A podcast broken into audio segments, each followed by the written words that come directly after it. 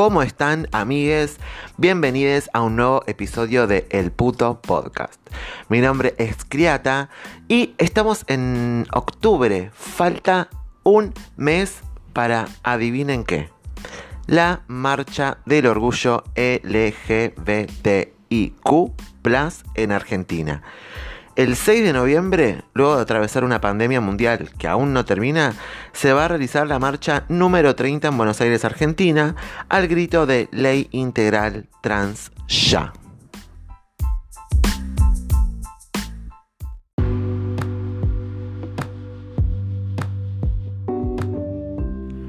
En el episodio de noviembre del año pasado, les conté cuándo y cómo fue la primera marcha encabezada por Carlos Jauregui.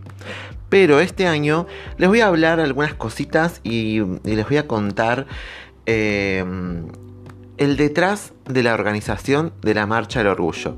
Esta marcha tan multitudinaria que desde el 92 viene eh, juntando más y más gente a través de los años, que como les conté el año pasado fue virtual, no se convocó a las calles, aunque algunos autoconvocados fueron a la plaza.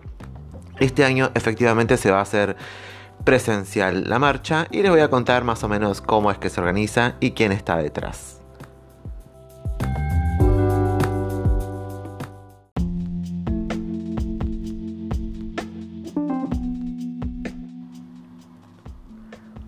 La Marcha del Orgullo LGBTIQ se realiza todos los años en la ciudad de Buenos Aires desde el año 1992 para visibilizar nuestros reclamos, nuestras conquistas y nuestro orgullo por nuestra orientación sexual, identidad y expresión de género. La comisión organizadora de la Marcha del Orgullo, la COMO, que es la que coordina las actividades que se realizan, está integrada por todas las organizaciones, agrupaciones y personas que voluntariamente trabajan para promover y proteger la expresión de la diversidad sexual. Atentis, ¿eh? La COMO funciona basándose en el mecanismo del consenso, lo que asegura un amplio apoyo para cada decisión que se toma, algo imprescindible en un ámbito en el que conviven diferentes expresiones identitarias y políticas. Al estar esta conformada por más de 40 organizaciones de la diversidad y activistas independientes, el único requisito para participar es la presencia en las reuniones. Atentis. El único requisito para participar es la presencia en las reuniones, a las que se puede incorporar cualquier persona con ganas de colaborar. Estas reuniones comienzan muchos meses antes de la realización de la marcha, dada la complejidad y el trabajo que significa la organización de un evento tan multitudinario. Luego de más de dos décadas, la convocatoria de la Marcha del Orgullo siempre ha ido en aumento. En las últimas fuimos más de 200.000 personas. Bueno, la marcha se realiza un sábado de noviembre, conmemorando la formación el 1 de noviembre del 67 de Nuestro Mundo, que fue la primera organización de este tipo en nuestro país que luego fundó el histórico Frente de Liberación Homosexual, que es a lo que devino hoy la CHA, la comunidad homosexual argentina. Ahora bien, ¿no? Acá, dice que claramente cualquier persona de a pie puede participar de, la COMO, la, la, comisión organizadora de la marcha, ¿no?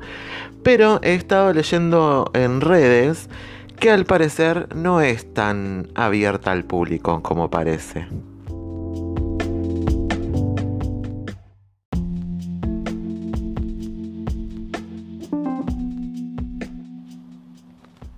Según la página oficial de la Marcha del Orgullo, dentro de la comisión hay algunas, algunos movimientos que participan de ella, como la Asociación de Travestis Transexuales y Transgéneros en Argentina, el Club de Osos de Buenos Aires, Cóncavos y Convexos, Estilo Diversa, la Federación Argentina, el Movimiento Evita, etc. y un montón de otros frentes están dentro de la, de la comisión organizadora. Pero me crucé en un grupo de Facebook con, con un comentario, un posteo más que nada, que mm, tiene una cierta duda y voy a pasar a leerles. Buscando, buscando, producción en vivo. Lo tenía a mano y se me fue. Una persona, que no voy a dar el nombre, pregunta en este grupo. Hola chicos, vengo con una inquietud. Estoy hace unos días en charla con la cuenta de Instagram de la Como, la comisión organizadora. Hace unos años que quiero participar y te ponen mil peros para poder ser parte. Se supone que puede participar cualquiera, sea parte de una organización o no. Me guitarrearon con que quedan pocas reuniones este año, poniéndolo como excusa para que recién el año que viene me sume y les dije dos veces que no importaba, que quería participar igual. Cuando la excusa de las pocas reuniones ya no sirvió, me dijeron que para participar te tienen que proponer una organización y se vota en la siguiente reunión. No tiene ningún sentido. Alguien que participe de la cómo sabe cómo es, si me están chamullando o qué. y en los 37 comentarios de la publicación hay comentarios del tipo, ¿está escrito en algún lado que puede participar cualquiera? Si es así, puedes responderles con eso, o si no, pedirles que querés ver el reglamento de la como, ya que te pelotean y no son claros. Otra persona pone, es tal cual lo que te dijeron. Otra persona puso, averigüemos a dónde es la próxima reunión y vamos.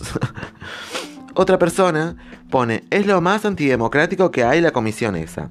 Todo a conveniencia de la federación. Es por eso que armamos siempre nuestra columna independiente antiburocrática de lucha con la izquierda. Alerta trotskismo.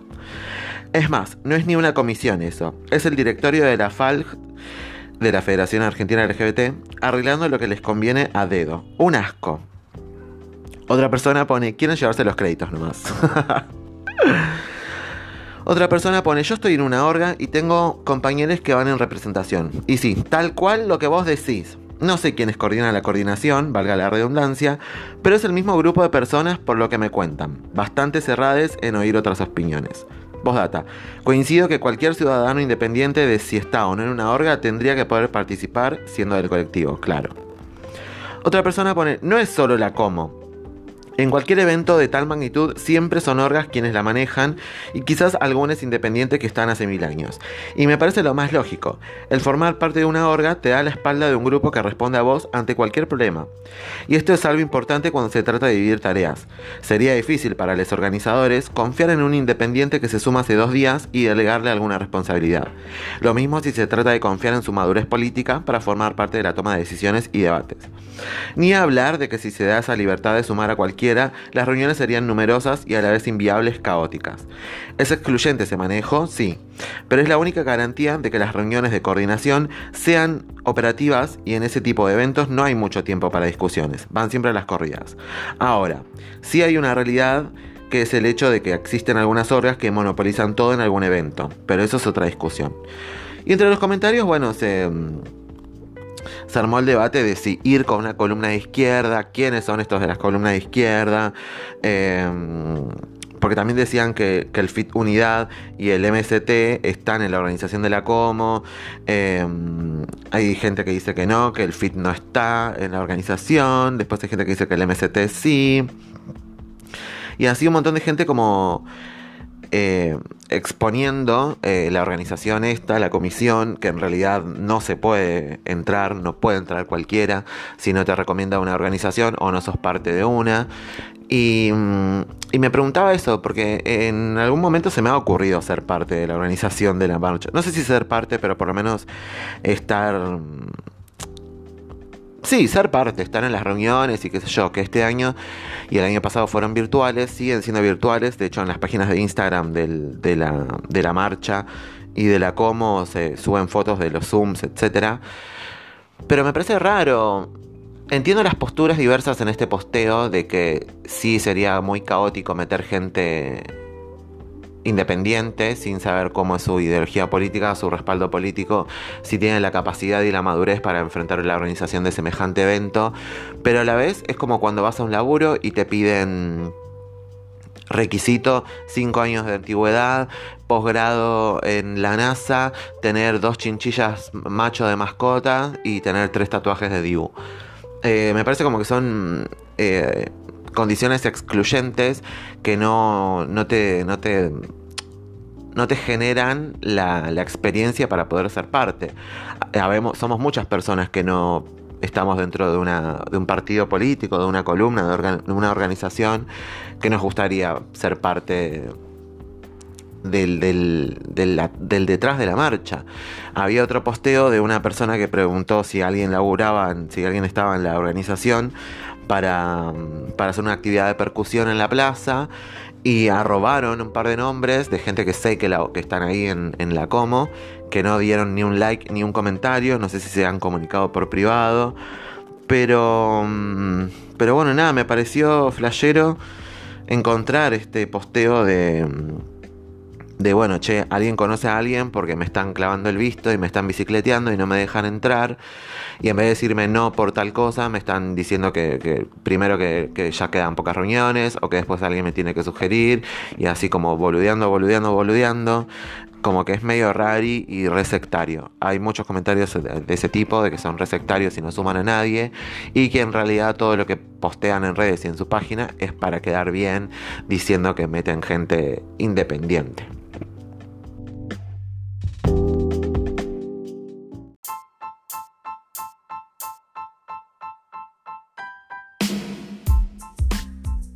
Ahora bien, falta menos de un mes, ya está haciendo calor, estamos surfeando la pandemia como les mejores, eh, casi que no hay restricciones para nada. Tengo mi segunda, tengo el turno para la segunda dosis ahora el 15 de octubre y me pregunto y les pregunto, ¿vamos a asistir a la marcha del orgullo LGBTIQ+ número 30 en Buenos Aires, Argentina? Yo creo que sí voy a ir porque pasaron dos años de no poder ir a marchar. En 2019 fui, el 20 no se pudo.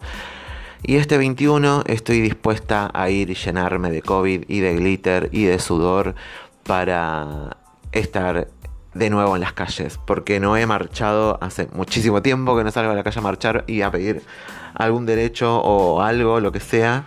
Y tengo muchísimas ganas de la marcha del orgullo.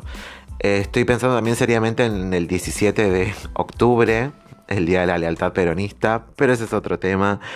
Y también estoy muy expectante de saber qué pasará el 24 de marzo. Yo creo que ya no va a haber ningún tipo de, restricciones, salvo que se venga una tercera ola de delta, gamma, beta y nos encierren a todos de nuevo, cosa que dudo por cuestiones políticas más que cuestiones sanitarias. Vimos después de las PASO como mágicamente no hay más pandemias, básicamente, en nuestro país. Por eso me pregunto si a conciencia y con ganas vamos a ir a marchar el 6 de noviembre a la Plaza de Mayo. Mi nombre es Criata, me pueden seguir en arroba criatagram. Este fue un nuevo episodio de El Puto Podcast, arroba El Puto Podcast. Me pueden dejar un cafecito en cafecito.app barra el, doble, el puto podcast. El doble que. Les dejo un abrazo gigante y nos estamos escuchando la próxima. Bye.